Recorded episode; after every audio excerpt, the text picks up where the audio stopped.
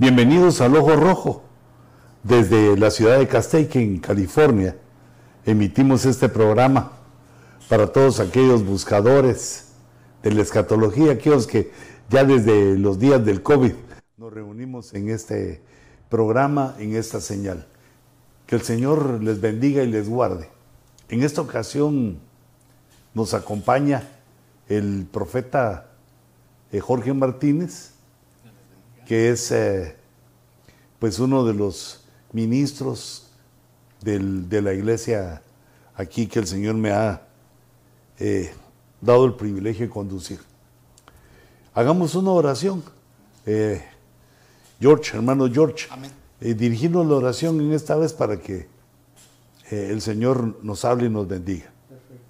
Gracias, Padre, por tu misericordia, por tu amor, Señor, que constantemente nos está rodeando. Hoy hemos entendido, Señor, que tú tienes un propósito, Señor, y queremos ser parte de este propósito, Señor, a través, Señor, de los dones, de los frutos, de la información, de la sabiduría que tú nos has dado, Señor, de la sabiduría que le has otorgado a nuestro apóstol Luis Ponce, Señor. Te pido que controlemos las atmósferas, Señor, en tu santo nombre y que hoy entreguemos, Señor, lo mejor que tengamos para ofrecérselo a tu pueblo, Señor. Desde ya, Señor, que los oídos, Señor, sean abiertos, las mentes dispuestas de todos aquellos que van a ver y oír este programa, Señor, y entendemos, Señor, que venimos con temblor y temor delante de ti, Señor, pero sabemos también que tenemos confianza porque tu nombre será glorificado y nuestras bocas serán abiertas para exaltar tu nombre, Señor, y dar de gracia lo que de gracia hemos recibido, Señor, a través del rema, Señor, en el nombre poderoso y maravilloso de Jesús. Amén y amén. Hemos estado platicando eh, en los últimos, o en el último, quizás en alguno de los temas anteriores, acerca del bautismo. Eh, es una situación que a muchos creyentes les parece eh, pues extraña, no solo quizá porque les causa alguna molestia, alguna discrepancia, sino que porque nuestra cultura no está acostumbrada a eso, no, no hemos sido enseñados eh, en eso, pero eh, las costumbres antiguas, las costumbres judías, eh, tenían bastante de esto a partir de que fue revelado a Moisés en, la ley de Jehová una serie de, de lavamientos que eran una sombra, era una figura de aquello. Y esos bautismos también son, pues, no solo sobrenaturales, sino que son misteriosos y nos dejan, eh, digamos, eh, ese sabor a misterio divino, ese sabor eh, bendito, sabroso, porque está escrito en la Biblia. Son aquellos misterios, hermanos, que si no nos lo revelara Dios, nunca lo sabríamos. Y algunos de esos misterios quedan, digamos, en la dificultad de confirmarlos y de entenderlos. Como por ejemplo, digamos, se lee en 1 Corintios 15, 29, escribe Pablo a los Corintios que había un bautismo por los muertos, que se bautizaban por los muertos. Y él lo menciona ahí eh, de esta manera, dice, de no ser así, ¿qué harán los que se bautizan por los muertos? Eh, aquí está hablando de la resurrección, pero eh, mi punto es que ya habían personas que se bautizaban. ¿Qué harán los que se bautizan? No es una pregunta, no es una duda, sino que está afirmándolo. Si de ninguna manera los muertos resucitan, ¿por qué entonces se bautizan por ellos? Eh, aquí había una, una situación, eh, digamos, difícil y, y esta situación del bautismo no se puede comprender eh, digamos, a la manera de Pablo, que Pablo lo comprendía porque tenía una, diríamos, que tenía un conocimiento del antiguo pacto eh, tremendo, era un, rabino, era una persona que se había preparado, un conocedor, eh, y se había preparado bajo los mejores maestros, bajo los mejores instructores de aquel tiempo, y había entendido cosas. en esto que se junta aquí el misterio de la, del bautizarse, del bautismo por los muertos, se junta, digamos, con el, el otro misterio del antiguo pacto que era el levirato, el levirato. Eh, el levirato es una situación, bueno, que, eh, digamos, le enseñó, la enseñó Dios a, Moisés, los, los, sacerdotes lo entendieron y, lo desarrollaron para servir hacia el Señor. Por ejemplo, había un, eh, levirato para aquellas mujeres que eran infértiles, que no daban a luz. Entonces el levirato era que una de las siervas, como sucedió en el caso de, de, Sara, ¿verdad? Que su sierva eh, tuvo al hijo y le llamaron Ismael, eh, pero el hijo era de, Sara, debía haber sido de Sara porque era un levirato. Entonces cuando una mujer estaba en medio de las, estaba en las rodillas, es decir, en el nacimiento de otra mujer, podía tomar ese hijo como suyo. E, era algo que, digamos, a nosotros, eh, digamos, no, nos entra en, en nuestra cultura.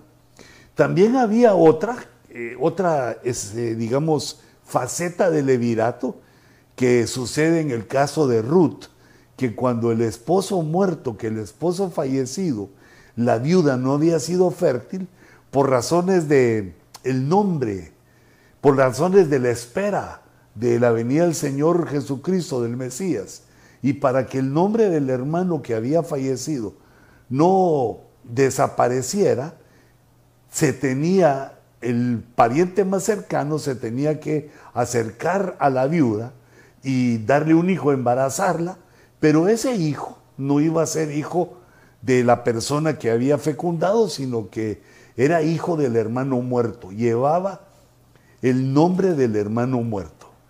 Y este, este levirato es una sombra maravillosa de cosas que Dios nos estaba enseñando, como por ejemplo, vemos que Jesús eh, en su vida hace la obra eh, majestuosa, maravillosa, en los tres años y medio de predicación, luego va a la cruz y muere pero él no se casó, no tuvo familia. Entendemos que no se casó porque sus bodas vendrían después con eh, la iglesia. Y no tuvo hijos en ese momento, no, no había procreado, pero vino el Espíritu Santo como su hermano y a los que creyeron en Jesús les dio vida nueva, los hizo nacer de nuevo pero no, no nos llamamos los nacidos de nuevo de nombre del Espíritu Santo, sino que Él hizo un levirato para que todos los creyentes que naciéramos de nuevo fuéramos llamados con el nombre de Jesús, fuéramos llamados con el nombre del hermano muerto. Aunque digamos este caso súper especial porque este muerto resucitó y está sentado a la diestra, pero era la sombra que nos quería o nos quiere dar Dios para que entendamos eh, esta profundidad de lo, de lo que el Padre decidió hacer con nosotros para eh, adoptarnos, llevarnos de nuevo a la casa del Padre y según la promesa de la vida eterna. Y entonces vamos viendo estos dos casos eh, que aparecen en la escritura en el antiguo pacto y que son parte, digamos ahora, del entendimiento de Pablo, que al enseñarnos del bautismo, o, al ver el bautismo por los muertos, entiende que también de una manera es un levirato, pues eh, ya que, eh, digamos, el, la persona fallecida ya no puede eh, bautizarse, pero entonces alguien lo suple, alguien lo hace por él, que es la idea del levirato, que el que ya no puede a causa de la muerte o de alguna razón, alguien que está cercano lo puede eh, suplir. Como en este, en este caso también podemos entender en el caso del bautismo por los muertos. Pero este levirato tras el velo del bautismo por los muertos no es para salvación. No debemos confundirlo con el error doctrinal del purgatorio, que el purgatorio es una aplicación mala del levirato porque nos hace entender que haciendo cosas aquí podemos sacar del, del purgatorio, que es un lugar que no existe, pero digamos del infierno, de algún lugar podemos sacar a alguna de las personas que está allá y, mandarla al paraíso o al cielo. Ese es un error doctrinal como lo ponemos ahí en la, eh, en la pantalla, al que debemos de tener cuidado. Pero fíjense cómo eh, es este tipo de errores, que el error está dentro de una verdad. La verdad del levirato, manchada, eh, equivocada, errónea, imponiéndole ya un pensamiento humano. La inserción de un pensamiento humano en una verdad bíblica. Pero por lo menos podemos señalar ahí tres casos, aunque deben haber más casos eh, de levirato, pero por lo menos esos tres quería yo, digamos, eh, tocar el corazón de aquellos que me escuchan para entender los misterios que hay en las cosas que Dios nos revela. Misterios de vida, misterios de muerte, misterios de obediencia, misterios tremendos, que nosotros pues no podemos juzgar ni entender con nuestro propio conocimiento porque esto va más allá de nuestro entendimiento. Esto va más allá de lo que el hombre sabe. De la misma manera nosotros vemos cómo Israel tenía, eh, digamos, ah, pero mira, aquí hay unos versos. Sí, como dice la, versión Torres Amat. Eh, es decir, solo que ahí, para explicar antes de que tú leas, lo que puse ahí es que, ¿cómo lo traducen otros? ¿Cómo traducen otros la, eh, este verso tan, tan importante de eh, dónde lo vimos? 1 Corintios 15, 29. Eh, entonces, hermano. Correcto. Dice, Léete, Torres Amat. Dice, de otra manera, ¿qué harán aquellos que se han bautizado para aliviar a los difuntos? si absolutamente los muertos no resucitan. Y fíjate que ya el alivio le da tendencia al error del purgatorio. Ajá. Pero eh, mira esa otra versión, la versión del lenguaje sencillo. En algunos se bautizan en lugar de alguien que ya ha muerto y piensan que así lo salvarán. Ahí también está el error, porque el bautismo no es para salvación, sino que dice el que creyere y fuere bautizado.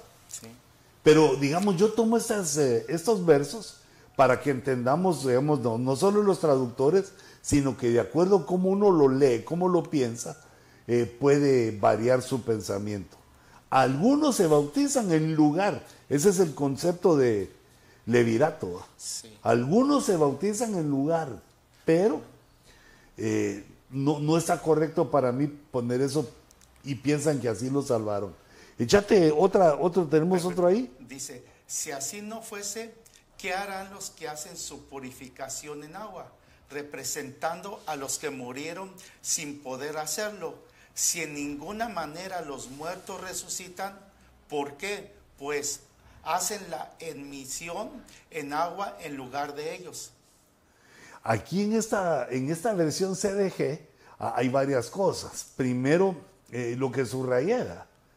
Eh, dice que es una representación. Eh, está correcto, es una sustitución, una representación. Ahora ahí dice, a los que murieron sin poder hacerlo. Es decir, que no es que no quisieron, no, no es que jugaron la vuelta, sino que por alguna razón no pudieron hacerlo, como en el caso del ladrón en la cruz.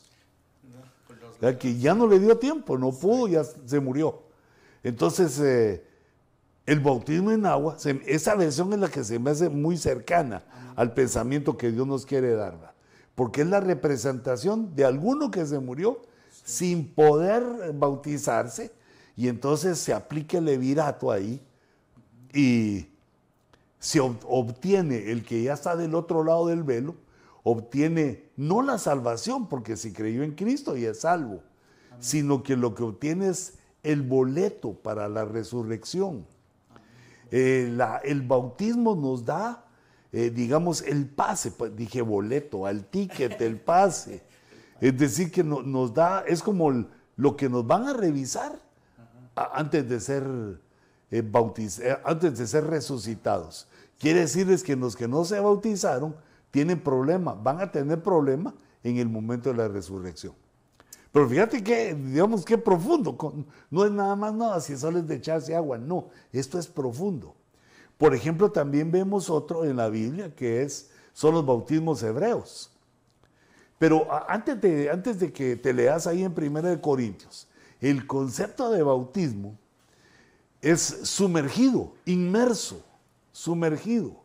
Sumergido, eh, digamos, a veces decimos nosotros sumergido totalmente, pero cuando la palabra sumergido quiere decir que está adentro, que está completamente adentro de algo. Entonces, eh, también se puede traducir la palabra bautismo del griego, que toma el color, que al sumergirse toma el color eh, de líquido o, donde está eh, inmerso. Pero además de esto, yo quisiera agregar que la idea, además de lo de la resurrección, la idea de bautismo es que nos unimos a alguien o a algo. Entonces cuando nos bautizamos en agua, estamos sellando nuestro, nuestra unión con Cristo, nuestra unión con Cristo en su resurrección. Otro concepto importante es que el bautismo es la identificación con Cristo. Bueno, ya dijimos la unión, pero también la identificación con Cristo. Nos identificamos con Él en su autoridad y en su señorío y recibimos también de Él la autoridad y, la parte del señorío porque nos, nos hacemos primogénitos con Él. Pero, ¿cómo le fue a Israel? ¿Qué, dice la Biblia de Israel? Léetelo ahí, George. Sí, primera de Corintios 10, 1 dice, porque no quiero que ignoréis, hermanos, que nuestros padres todos estuvieron bajo la nube y todos pasaron por el mar. Sí. Dice, todos en Moisés fueron bautizados en la nube y en el mar. Por lo menos ahí hay dos bautismos. Es solo que Cristo no había sido revelado, pero entonces lo representa por Moisés, en la nube y en el mar. Todos fueron bautizados en la nube y en el mar. Y también en Moisés. O sea, también Israel sufrió varios bautismos. Por lo tanto, nosotros debemos entender que también a los cristianos. Dios pues nos tiene varios bautismos y como habíamos, eh, como dijo el poeta, habíamos intitulado esta presentación de los siete bautismos. Porque nosotros entonces, ya que nos toca esta oportunidad, debemos saber qué es lo que nos espera y hacia dónde vamos. La, gráfica, digamos, la, eh, la sombra que nosotros encontramos es eh, en la situación de Naamán y Eliseo. Porque Naamán, pues era un leproso gentil. Fíjate la sombra, qué maravillosa. Leproso gentil, pero para los antiguos la lepra no era una enfermedad causada eh, por virus, por hongos, por microbios, sino que eh, la lepra era considerada una enfermedad, pero sacerdotal una enfermedad espiritual y que representaba el pecado. Y entonces Naamán representa al hombre, al gentil, porque era un general de, que no era hebreo, que se acerca al profeta, se acerca a los que conocen de Dios, a los siervos de Dios, para que lo limpie, para que le quite eh, esa, esa desgracia de ser leproso y, la enfermedad pues lo iba a llevar a la muerte. Pero resulta que cuando llega, eh, digamos, Naamán esperaba algo teatral, como muchas veces también nosotros como cristianos esperamos algo teatral. Esperaba que Eliseo saliera con su manto lindo, bien nuevo, de colores y tuviera su vara en la mano, que levantara la vara, le pusiera manos, algo se imaginaba él, pero Eliseo no lo recibió, sino que, eh, bueno, como que Eliseo lo despreció por ser gentil. Le mandó a su siervo. Y entonces el siervo solo lo que le dijo es, ve al Jordán y zambúyete siete veces. Pero él no lo quiso aceptar, pensó. Eh, es decir, que fue contrario a su entendimiento, que es también el problema que tenemos como gentiles muchos con el bautismo para entender y también para obedecer y para ir viendo por dónde, en qué parte del camino vamos eh, en nuestro recorrido al cielo.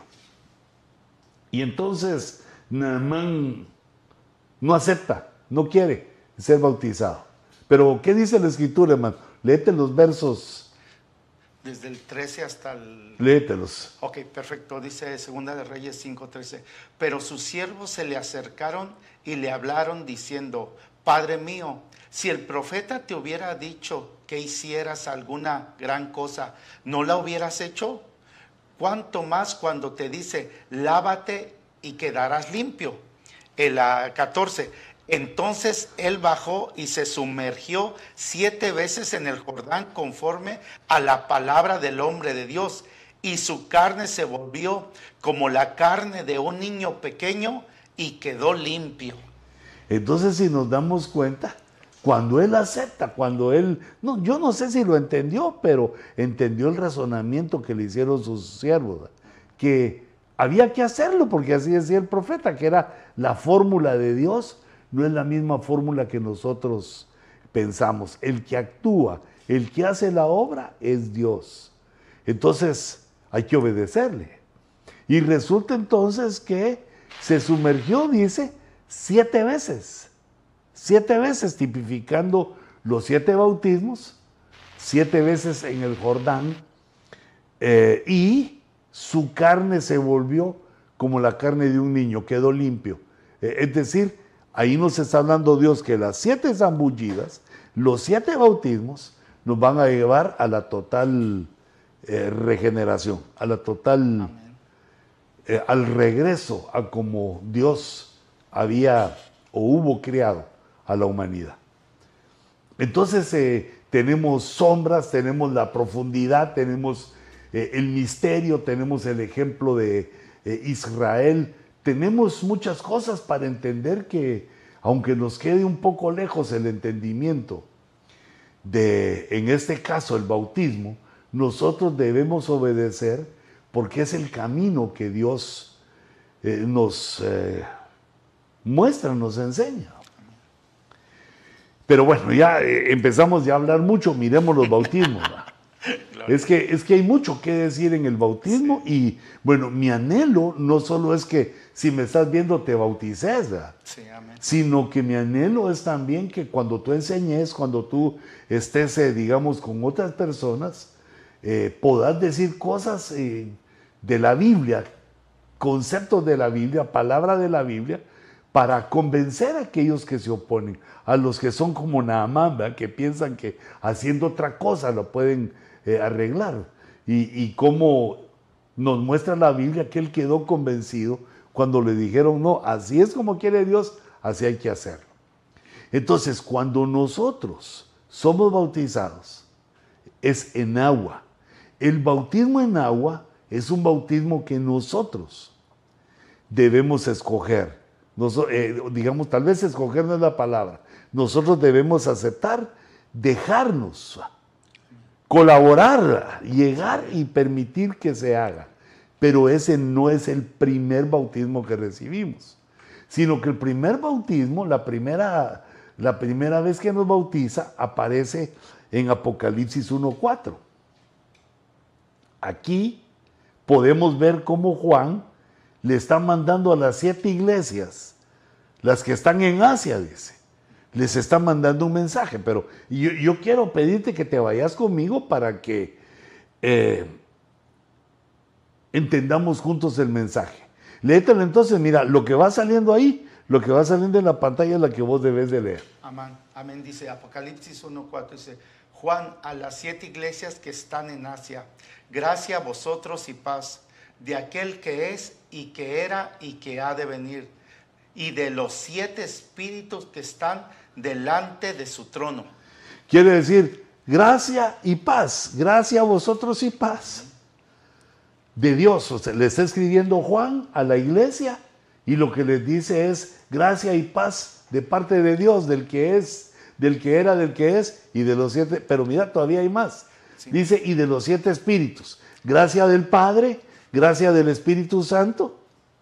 Seguí leyendo. Dice, y de Jesucristo, el testigo fiel, el primogénito de los muertos y el soberano de los reyes de la tierra, al que Espérate, nos- espérate. Oh, pero- pero ahí, Ajá. date cuenta que ahí es el saludo, le está diciendo Juan, Sí. de parte de quién viene. La gracia y la paz que de- de- está enviando Dios viene de parte del Padre, del Espíritu Santo y de Jesucristo. Seguí entonces, ahí aparece, mira. al que nos ama y nos libertó de nuestros pecados con su sangre. Ahora ahí estamos hablando nosotros. Ahí ya, o, o digamos Juan va. Ahora dice Juan, nosotros al que nos ama y nos libertó, ya está contestando otro, cambió el personaje que está hablando. Nos libertó de nuestros pecados con su sangre. ¿Y qué más dice? Apocalipsis 1.6 dice, e hizo de nosotros un reino y sacerdotes para su Dios y Padre. A Él sea la gloria y el dominio por los siglos de los siglos. Amén. Ahora aquí está oculto este bautismo en arrepentimiento. Porque esta palabra donde dice nos libertó, eh, si le das otro, mira ya en la pantalla, nos libertó, la versión oso, la corona de Jerusalén, la Yuneman, dice, y nos ha lavado. Y hay otras versiones, ahí solo puse tres ejemplos. Sí. Quiere decir que esa palabra libertó puede traducirse lavado. Y nos ha lavado. Ay, perdón, se me fue. Entonces quiere decir que se puede traducir y ese es un lavamiento misterioso, secreto. Cuando nosotros nos arrepentimos y aceptamos a Cristo que entre en nuestro corazón, le pedimos que nos perdone, tomamos a Cristo, ocurre un milagro que nuestro espíritu es bautizado en su sangre. Yo considero que nuestro espíritu sufre un, arre- un arrebatamiento que el Señor se lo lleva al tabernáculo del testimonio que es el templo que los ángeles eh, tienen en el tercer cielo, en el cual estuvo, eh, bueno, Juan y Pablo, eh, estos siervos de Dios, y allá vieron ese templo y ahí quedó, eh, digamos, eh, guardada bajo la guarda angelical la sangre de nuestro Señor Jesucristo, que quedó, eh, digamos, fresca. No, no le pasó como a la sangre humana que con el tiempo se hace, se endurece, se hace costra, sino que la sangre de Cristo quedó fresca eh, en la jofaina, en el lugar del eh, santo, el santísimo, allá en ese tabernáculo celestial. Entonces nuestro espíritu es llevado allá y sumergido en la sangre, nos lavó. Pero ¿qué lavó de nosotros? El espíritu. Por eso es que eh, nosotros no somos conscientes de ese bautismo hasta que lo leemos en la escritura y nos damos cuenta de la bondad de Dios, cómo Él ha actuado eh, en nuestra vida de muchas maneras. Entonces Apocalipsis 1.5, Jesús nos libertó de nuestros pecados con su sangre, nos lavó con su sangre. La versión oso dice, nos ha lavado, como ya pasado. También la corona de Jerusalén, que es esa versión CJ, dice, y nos ha lavado con su sangre de nuestros pecados. La, la Yuneman, esta versión, dice, y nos lavó de nuestros pecados en su sangre, en su sangre, dándonos esa idea y, y ese entendimiento de ese misterioso bautismo. Inmediatamente después de nosotros aceptar, viene el bautismo en agua, de, de aceptar a Cristo. Por obediencia tenemos que cumplir esta ordenanza. E- El Señor Jesús dejó dos ordenanzas, solo dos ordenanzas eh, en el Nuevo Testamento, que es el bautismo que se realiza una vez en la vida y el otra, la otra ordenanza es la Santa Cena. Ambas ordenanzas tienen que ver con la muerte. Pero leamos qué dice del segundo bautismo, que yo le estoy poniendo el bautismo en agua. en segundo puesto, segundo, en el segundo orden. Perfecto, dice, habiendo sido sepultados con él en el bautismo, en el cual también habéis resucitado con él, por la fe en la acción del poder de Dios que le resucitó de entre los muertos. Entonces, esa faceta del bautismo nos dice que fuimos sepultados.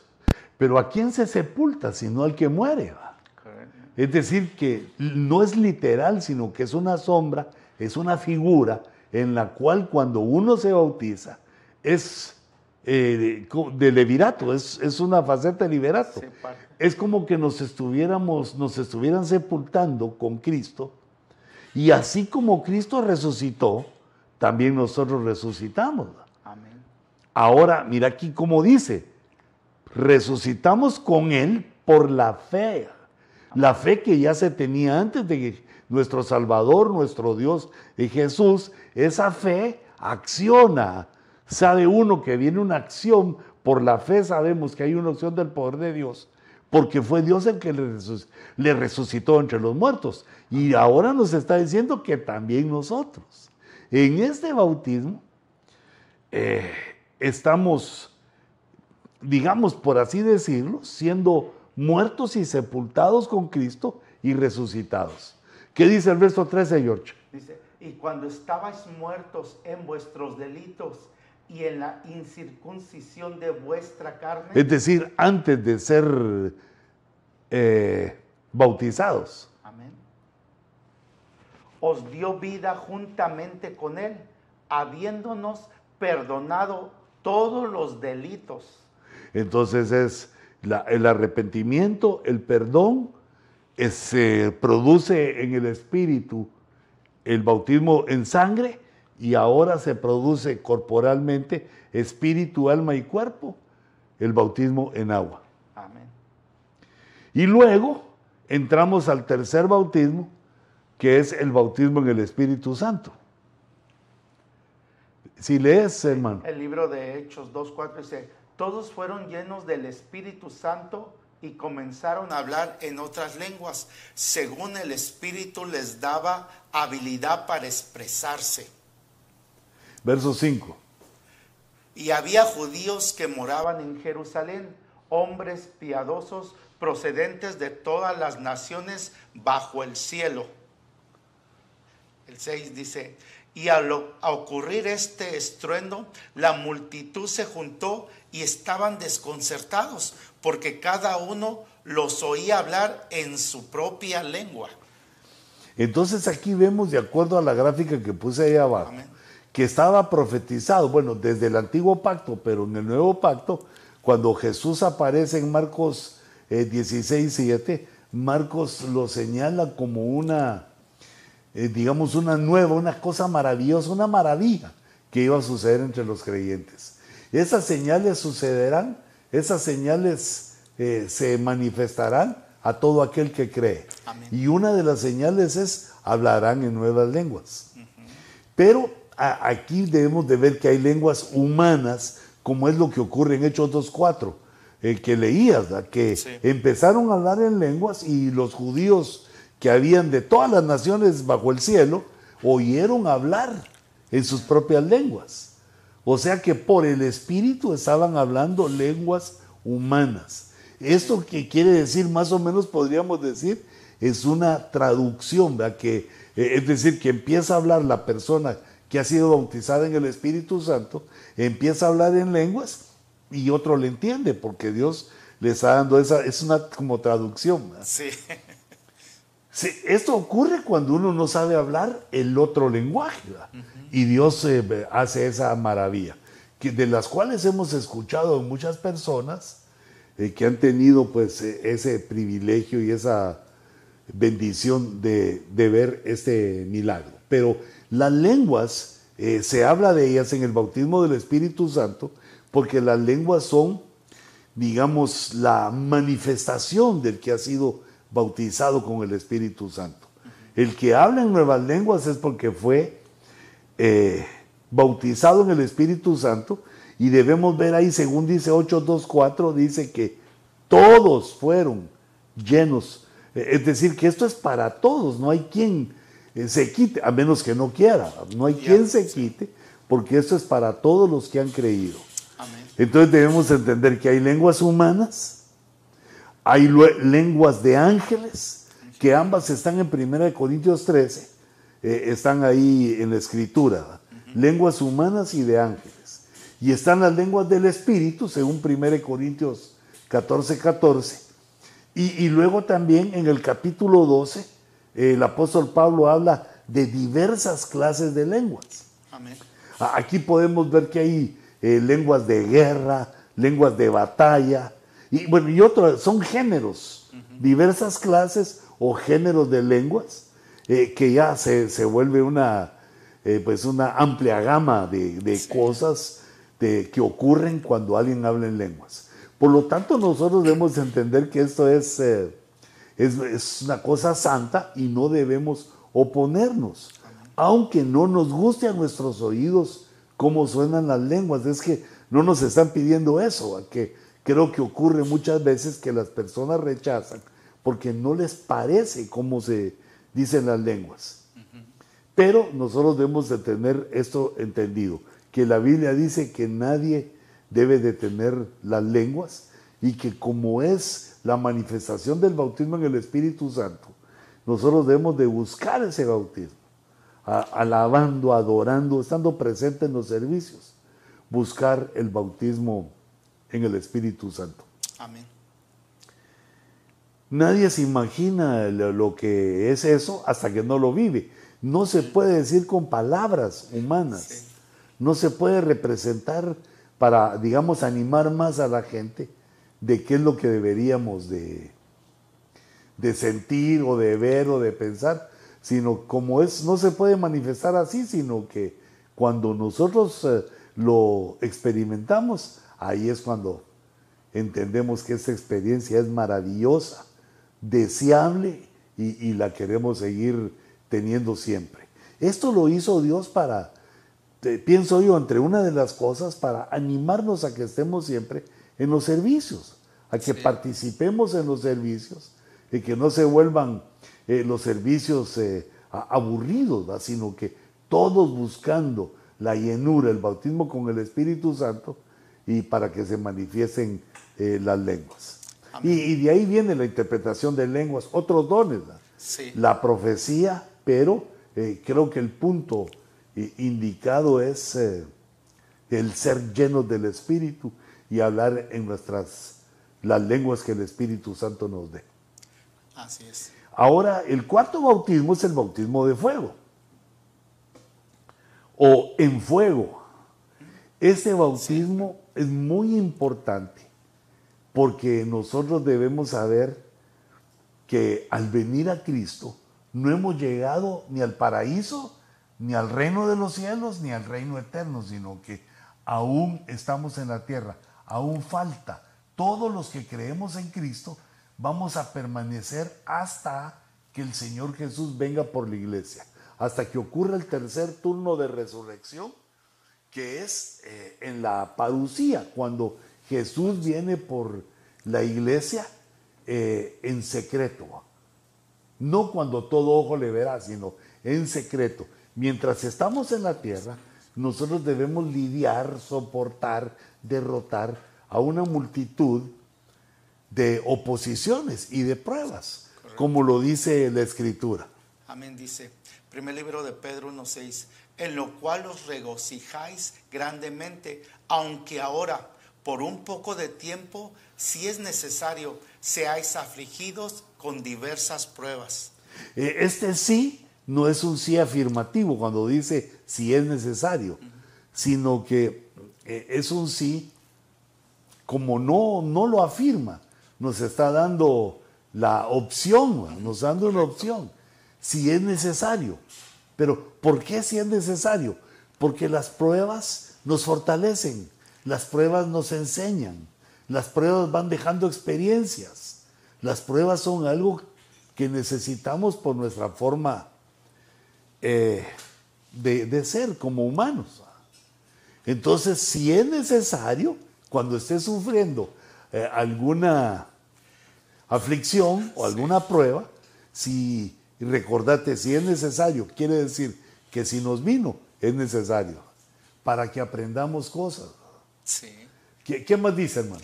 Dice el 7, para que la prueba de vuestra fe, más preciosa que el oro que perece, aunque probado por fuego. Lo que se prueba por fuego es el oro, se pone en el horno y, y el horno cuando, eh, digamos, hace que el fuego pase de estado sólido a líquido, también entrega sus eh, Impurezas, sí, saca toda la impureza, por eso eh, van pasando el oro de horno en horno para ir sacando sus impurezas. Amén. Por eso dice que así como el oro que perece es probado por fuego, pero nuestra fe es, es más preciosa que el oro. Sí. Pero también la fe, así como el oro, ¿qué es más preciosa? La fe, ¿verdad? La fe. Pero así como el oro es probado, aunque probado por fuego, mira lo que dice. Y provoca que sea hallada que resulte en alabanza, gloria y honor en la revelación de Jesucristo. A- Hasta ahí. Mira, quiere decir que, ¿para qué es ese fuego? Prueba nuestra fe. Para que sea hallada. Esa prueba resulta, sea hallada. Alguien la va a buscar. Que resulta en alabanza para nosotros. Que nos van a alabar. Te le echaste buena, George. En alabanza, gloria y honor en la revelación de Jesucristo. Y quiere decir que esa va a ser una de las situaciones que se juzgan en el Bimá de Cristo. Cómo nosotros pasamos las pruebas y cuál fue el beneficio que sacamos de ellas. Que nuestra fe fue purificada, fue sacada toda, ¿qué dijiste que salían del oro? Salía de, para que la prueba de vuestra fe más preciosa que el oro, bueno, es la alabanza, gloria, honor en la revelación de Jesucristo. O Qué sea que cuando nos juzguen, como sacaron de nuestra fe todas esas impurezas, entonces nuestra fe va a estar como el oro. Y eso va a hacer que, pues, nos alabe ahí, ¿verdad? mi, bien, mi buen servo y fiel, entra en el gozo de tu Señor. Pero aún hay una parte más, Sí. hablando de Cristo. Sí, dice, a quien sin haberle visto le amáis y a quien ahora no veis, pero creéis en él y os regocijaráis grandemente con gozo inefable y lleno de gloria. sin haberle visto. Por eso es que la fe es probada, Sí. sin haberle visto. O sea, no es con los ojos, sino que fue que como nos convertimos, cuando le, nos arrepentimos y le creímos, sin haberle visto, pero le amamos. Sí. Dice, y vuelve a repetir, mira, a quien ahora no veis. Ahora, pero dice, quien ahora no veis, porque va a llegar el momento que le veremos. A quien ahora no veis, pero creéis en él y os regocijáis grandemente con gozo inefable lleno de gloria. Es decir, que a pesar de que estamos en pruebas, a pesar de que hay aflicciones, nosotros nos gozamos por él, en Cristo.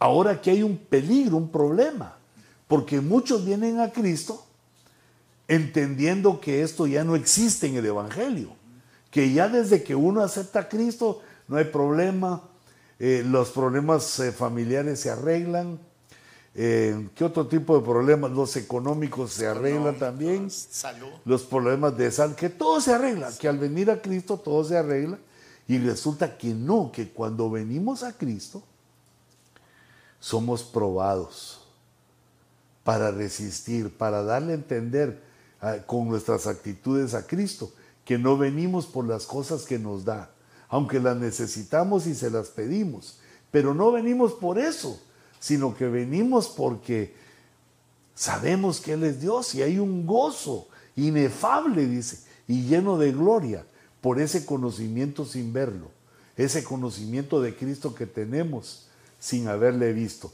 No lo hemos visto, pero creemos en Él. Entonces, hermanos, el bautismo de fuego es que estamos en problemas. Como me imagino que estarás ahorita en algún problema que quizá pienses que no tiene solución. No, no, no, tranquilo. E, ese problema le subieron el fuego, le subieron el calor, la temperatura para que saliera toda la, la inmundicia de tu fe, de nuestra fe, todo lo que estorba nuestra fe, salga con la prueba y quede nuestra fe como oro purificado. De Lindo. buen quilate. De buen quilate. Del mayor quilate. no Porque sé hay si de de- quilates, ¿verdad? Hay de hay de 18, 18. de 24. Hay de 20, no, de 24 quilates creo que es lo máximo. El mejor, ¿verdad? Sí. Ese es el más puro y el más fino. Sí. Pues así debe quedar nuestra fe. Sí. ¿Cuál es la diferencia en los quilates del oro? Las veces que ha sido puesto en el horno y la temperatura que ha sido llevado el horno. Pero vayámonos a la quinta porque vamos a la mitad todavía, pero Sí. queremos apurarnos. Amén. Efesios 5:25. Maridos, amad a vuestras mujeres, así como Cristo amó a la iglesia y se dio a sí mismo por ella, Mira el siguiente, el 26. para santificarla, habiéndola purificado por el lavamiento del agua con la palabra. Mira, así como Cristo amó a la iglesia. Pero ¿cómo? Se dio, se dio a sí mismo por ella. ¿Y qué es lo que Jesús quería hacer al darse por la iglesia? Por nosotros. Santificarla. ¿Y cómo es que nosotros nos santificamos? Pues nos purificamos, dice Efesios 5:26, por el lavamiento del agua con la palabra. Cuando somos bautizados en la palabra, porque escuchamos la palabra eh, en la mañana, en la noche, en el radio, a toda hora. Sí. Mira cómo concluye el verso 27. Dice, a fin de representársela a sí mismo una iglesia en toda su gloria, sin que tenga mancha ni arruga ni cosa semejante, sino que fuera santa e inmaculada. Se entregó a sí mismo Cristo para santificarlas. Y la purificó. ¿Cómo nos santificó? ¿Cómo nos purifica? Con la palabra. Porque el conocimiento de la palabra hace que nosotros podamos comportarnos, podamos saber qué es lo que a Dios le gusta, por lo menos el conocimiento. La palabra nos enseña qué es lo bueno, qué es lo correcto, qué es lo incorrecto delante del Señor. Y nos bautizan en la palabra, dice, a fin, la meta de que nosotros estemos llenos de la palabra, bautizados en la palabra, es de que cuando nos presenten con Cristo, no tengamos mancha, ni arruga, Sí, ni cosa semejante, dice, ni arruga. ni arruga. Arruga porque has utilizado mucho la camisa y Es arrugada. como a la plancha se le echa hasta agua, qué casualidad, ¿no? Pues le dan la planchada para que se te quite la. Para que quede la arruga. sin arruga. O en lo que es al vapor también, el vapor es eh, agua. E- Elimínala. Perfecto. El lavamiento eh, habla aquí del bautismo. ¿Y cómo es que somos bautizados con, con la palabra? Eso no es con cubeta ni en piscina, sino que es asistiendo a los cultos, asistiendo al discipulado, eh, estando cerca de la verdad de Dios. Entonces nosotros somos, cuando eso ocurre, somos bautizados con la palabra. En un año te va bautizando, en dos más, en tres, en diez, en veinte. Con el conocimiento de la palabra somos bautizados. Entonces, hay bautismos difíciles como el bautismo en fuego, ¿ah? que tenemos que soportar la prueba y nos están viendo cómo la soportamos. Pero también otro fuego es el del Espíritu Santo, que es maravilloso, que nos llena, nos bautiza. Pero uno de los que tiene, los que tenemos que tener más cuidado es en el bautismo de agua. ¿Por qué? Porque el bautismo de agua nosotros lo decidimos. Sin el bautismo de agua no hay resurrección. Es una decisión personal para obedecer la ordenanza que dejó Jesús. Eh, luego, eh, digamos, los demás también tienen una injerencia de la voluntad. El bautismo en la palabra. El bautismo en fuego no, porque la, la aflicción viene, querramos o no. Pero involucrarse, meterse, lavarse, ser bautizado con la palabra, requiere de nosotros no solo que nos presentemos a la iglesia, no solo que eh, la convocatoria que el pastor haga nosotros la recibamos y la cumplamos, sino que también cuando estemos ahí pongamos la atención. Poner atención para que la palabra nos lave por dentro, la palabra quede en nuestro corazón. Por eso, eh, digamos, mucho sufrimiento de entre los cristianos surge porque eh, los cristianos no ponen atención a la palabra. Y es posible que uno no se recuerde qué predicó hace unos días del pastor, pero si pusiste atención, la palabra ya quedó en tu corazón y entonces quiere decir que estás siendo bautizado, estás siendo lavado con el agua de la palabra. Amén. Déjate decidirlo de toda tu voluntad. El siguiente bautismo es a la genética. Ese es un bautismo bien profundo y que pocos o, digamos no todos lo, lo, pueden discernir. Para la gloria de nuestro Dios, pues hemos tenido un maestro como el apóstol Sergio Enríquez, que pues nos ha dado, digamos, una, una visión bien profunda de la escritura. Que Dios lo bendiga y lo guarde. Y de una vez aprovecho eh, para platicar acerca del reloj de Dios. ¿Vos has visto el reloj de Dios sí, últimamente? Están fabulosos. Está bueno, ¿verdad? Yo considero y los invito, hermanos amados, a que no se pierdan los domingos en la noche, eh, a la hora de Guatemala, después del último servicio de Guatemala, aparece eh, el reloj de Dios. Y si no en YouTube, creo que ahí, eh, pues ahí a veces lo, he visto yo. Pero entrémosle al bautismo en agua. Si lo querés leer en Tito 3.5. Sí, dice, Él nos salvó no por obras de justicia que nosotros hubiéramos hecho, sino conforme a su misericordia. No fue por buena gente, No. no fue por buena gente, ah, va, entendámoslo, sino que es por la misericordia de Dios. Amén. Correcto. Dice, por medio del lavamiento de la regeneración. Hasta ahí. Por medio, o sea, ¿cómo nos salvó? No era por obras de justicia, sino, pero nos salvó, quiere decir que aún vamos en el camino de la salvación, que aún la salvación no la tenemos para siempre. Hay peligro con la salvación. Debemos de cuidarla, porque dice eh, que esto lo hizo Dios, eh, esta salvación, dice. No fue por nuestra justicia, sino por su misericordia. Pero ¿qué utilizó Él? Esto que tú estabas leyendo, por medio de, ¿qué utilizó Él para esa salvación? El lavamiento de la regeneración. Fíjate qué importante. Y la renovación por el Espíritu Santo. Bueno, son dos cosas, ¿verdad? Pero eh, yo subrayé como el lavamiento es el lavamiento de la, regeneración y la renovación por el Espíritu Santo. ¿Y qué más dice, hermano? Que Él derramó sobre nosotros abundantemente por medio de Jesucristo nuestro Salvador. él derramó sobre nosotros abundantemente. Amén. Eh, ¿Quién? El Espíritu, por medio, o el Padre, por medio de Jesucristo. Por medio de Jesús es que el hombre llega a, esa salvación, por medio del lavamiento, de la regeneración. Seguí. Para que justificados por su gracia fuésemos hechos herederos según la esperanza de la vida eterna. Herederos. O sea que como es una regeneración, este es un lavado a la genética. Así le puse yo. Bautismo, eh, pero tal vez en la genética, no, no sé, sino que sería bautismo a la genética. Porque dice el apóstol Pedro que eh, digamos, la, mala conducta, las malas, eh, los malos ejemplos que nos dieron nuestros padres, eh, han de ser quitados. ¿Te recuerdas ese verso que estoy parafraseando? Sí, pero también me acordaba ahorita cuando, digamos, el pueblo de Israel enjuició a nuestro Señor Jesucristo.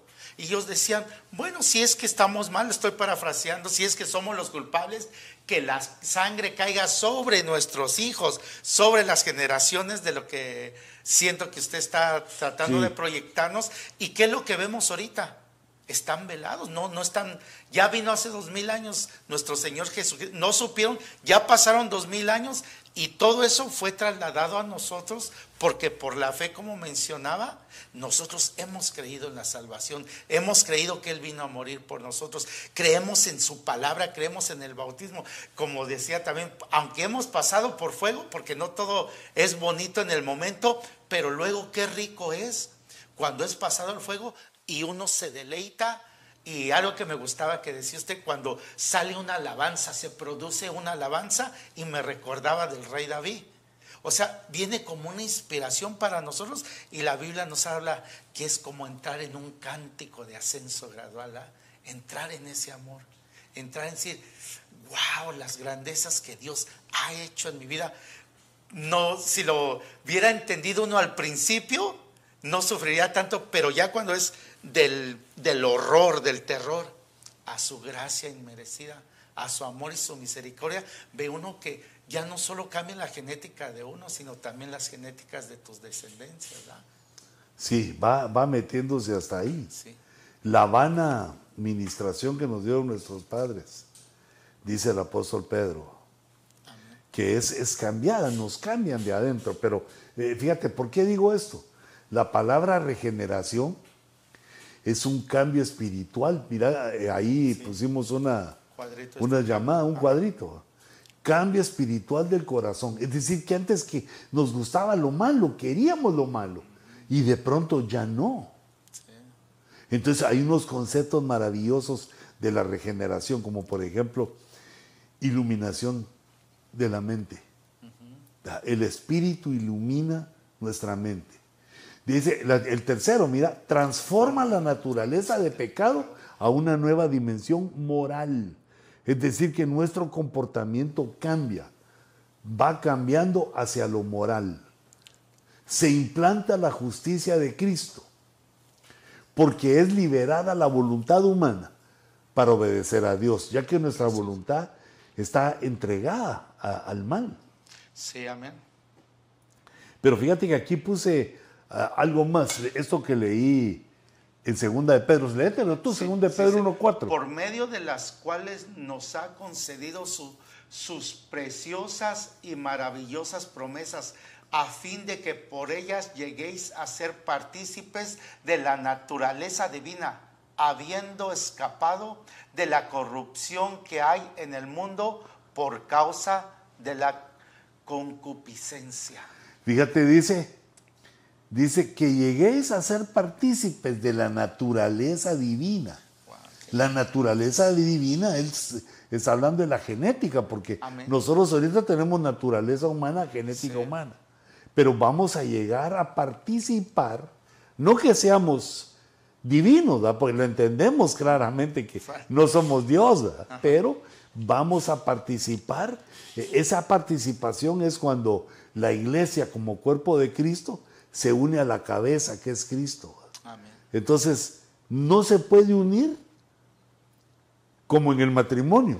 No se puede unir si no tiene la misma genética. Correcto. Entonces, cuando un hombre se casa con una mujer, eh, eso se puede hacer porque corporalmente eh, la genética es humana. Ahí Dios no, no, no tiene problema, nos autoriza. Pero date cuenta que cuando hubo otras relaciones que ya no eran eh, solo con humanos, sino como en el caso de Génesis 6 Sí. y los ángeles, ahí Dios eh, establece un juicio. Entonces, digamos, corporalmente hay una unión. ¿verdad?, de genética entre el hombre y la mujer. Y digamos también en lo almático, también, porque dice que llegaremos a ser una sola carne. Es decir, que cuando estamos conviviendo con nuestra esposa, vamos a llegar a tener, eh, digamos, los mismos conceptos. Vamos a tener eh, una similitud, una genética parecida en lo almático. Pero en el espíritu la situación es si los cónyuges son convertidos. Por eso es que la Biblia se opone, eh, bueno, Dios es el que se opone y nos lo muestra en la Biblia, a que haya una, un matrimonio entre o con una persona que no tenga la fe en Cristo. Cásense con quien sea, dice la Biblia, con tal que sea en el Señor. Quiere decir que la primera genética que debemos tener similar es la espiritual. Sí, ¿ah? Es la del espíritu, porque los dos espíritus han sido salvados eh, por Jesús y por su sangre. Y luego en el cuerpo, también porque los dos son humanos. Y en el alma se va, eh, en medio del matrimonio, se va cambiando, que eso es lo que aquí se menciona, ¿va? que Sí. hay un cambio en la forma de pensar. Pero está este versículo maravilloso que dice que vamos a llegar a ser partícipes de la naturaleza divina. Ahí falta un versículo para explicar que es por la vida y es por la piedad, La por piedad. el misterio de que el verbo toma carne, por el misterio de la piedad y también el misterio de la vida, la vida biológica, la vida en abundancia y la vida eterna. Pero fíjate esta última parte cuando dice, habiendo escapado de la corrupción que hay en el mundo. Que ese es este cambio que dice ahí, mira, un cambio espiritual. Estábamos en la corrupción, creímos en Cristo y seguimos por un tiempo así, pensando lo malo, haciendo lo malo, hasta que ese cambio, ese bautismo, ese bautismo en la genética, nos van regenerando gene- genéticamente para que nuestra moral esté, digamos, el modelo de nuestra moral sea la justicia de Cristo, eh, o sea, mm, la moral que aparece en la Escritura. Amén. O sea que uno va cambiando, uno va, eh, digamos, siendo bautizado en su genética hasta que lleguemos a ser y a participar en la naturaleza divina, Sí, qué precioso. habiendo escapado de la corrupción. O sea que hay que ir cambiando, digamos, nuestras envidias, nuestros enojos, todas esas cosas feas que tenemos, nuestro, ro- to- todo lo que hacemos mal, las mentiras, tenemos que ir cambiando porque Dios ya liberó y libera por medio de ese bautismo en la genética, libera nuestra voluntad para que nos acerquemos a Dios. Qué precioso. Un cambio de mente, una metanoia. ¿ah? Sí, solo que date cuenta que la metanoia ocurrió también en el primer Sí. bautismo. Ajá. pero es que la metanoia no para. Sí, es como, Seguimos- va- como niveles. ¿ah? Sí, seguimos metanoiándonos, diríamos, ¿verdad? Correcto. Seguimos arrepintiéndonos a- hasta que alcanzamos eh, ese nivel en el, en el rapto. Amén. Mira, puse algo más ahí, ¿va? que, dice- que- que quiere decir regeneración, léetelo. Dice, hacer que una persona abandone hábitos o conductas que se consideran perjudiciales moralmente. Regenerar es abandonar los hábitos inmorales. Esa es la regeneración, que aparece aquí en nuestro estudio como el sexto bautismo. Amén. O sea que todavía nos queda un largo camino. ¿va? Sí. Por eso es que el Señor nos dice dónde ponemos los ojos, que no miremos cosas malas, que no miremos pornografía. Nos dice cosas, ¿verdad? que Sí. pongamos nuestros ojos en Jesús, que no digamos eh, malas palabras, que no hablemos de eh, insultos, no hablemos de cosas inmorales. Nos pide el, el Evangelio, nos va pidiendo mientras vamos siendo bautizados en nuestra genética. Yo creo que nos alcanza para el séptimo, porque ya, pues como, como decís tú a veces, George, ya que, Pues ya que. ahí te salió natural. Sí. Primer libro de Corintios 15, 27. Porque Dios ha puesto todo en sujeción bajo sus pies. Pero cuando dice que todas las cosas le están sujetas, es evidente, es evidente que se exceptúa aquel que ha sometido a él todas las cosas. Cuando dice ahí en el primer verso, en el verso 27, Dios ha puesto todo en sujeción bajo sus pies, ¿a quién se refiere? A él mismo. A. Cristo. Ajá. O sea que Dios el Padre puso todo en sujeción para Cristo. Todo lo puso bajo sus pies. Pero ahora dice que es obvio que se exceptúa aquel que puso todas las cosas bajo sus pies. Es decir, que el Padre no es puesto bajo la autoridad del Hijo, Ajá. sino que todas las cosas le da el Padre, pero se exceptúa a Él, ¿verdad? porque Él se las dio al Hijo. Ajá. Entonces todas las cosas van a estar, han sido sometidas a Él, todas las cosas, excepto el Padre. Léete el verso 28. Dice, y cuando todo haya sido sometido a Él, A Cristo. amén. Cuando se ha cumplido que todo está sometido a Cristo, Entonces también el Hijo mismo se sujetará a aquel que sujetó a Él todas las cosas. entonces el Hijo mismo, Jesucristo, se va a sujetar al Padre. Así como el Padre le dijo que todo se sujetara a Él, cuando ya lo tenga todo sujetado, ahora el Hijo se sujeta al Padre. Pero solo permitíme, dice, que se sujeta a aquel que le dio todas las cosas. Ajá. Dice, para que Dios sea todo en todos. Quiere decir que termina, eh, digamos, la era, termina cuando todo lo que está bajo las pies de Jesucristo se mete en Jesucristo y, y Jesús, el verbo encarnado, regresa al Padre y se mete en él, para que Dios sea todo en todos. Ese es el séptimo bautismo con el cual, eh, mira qué interesante, concluye la era. termina todo, porque la Biblia nos habla de las primeras cosas, y si hay primeras cosas, quiere decir que hay segundas, y que puede haber terceras. Las primeras cosas son las que conocemos desde el principio cuando Dios creó. Así que el séptimo bautismo es en el Padre.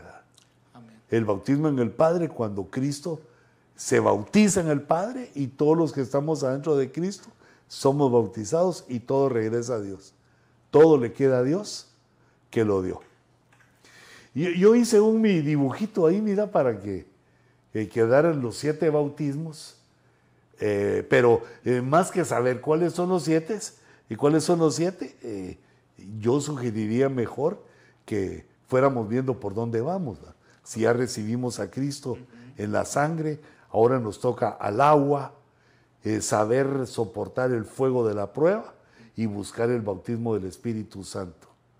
Mientras buscamos eso, también encontramos en la palabra, somos bautizados en la genética, ahí volvió a poner, mira, de la genética, pero ya los hermanos lo, lo arreglarán porque ya lo dijimos. Ajá. Y, y al final, el bautismo en el Padre. Así que hermanos, pues hemos expuesto esta situación, hemos compartido estos misterios tremendos, pero eh, el tiempo se nos agota, pero no tengan pena que nos vemos el próximo jueves, eh, donde tenemos algo especial que ya lo van a ir ustedes sabiendo. Que Dios les bendiga, que les guarde y nos vemos en la próxima.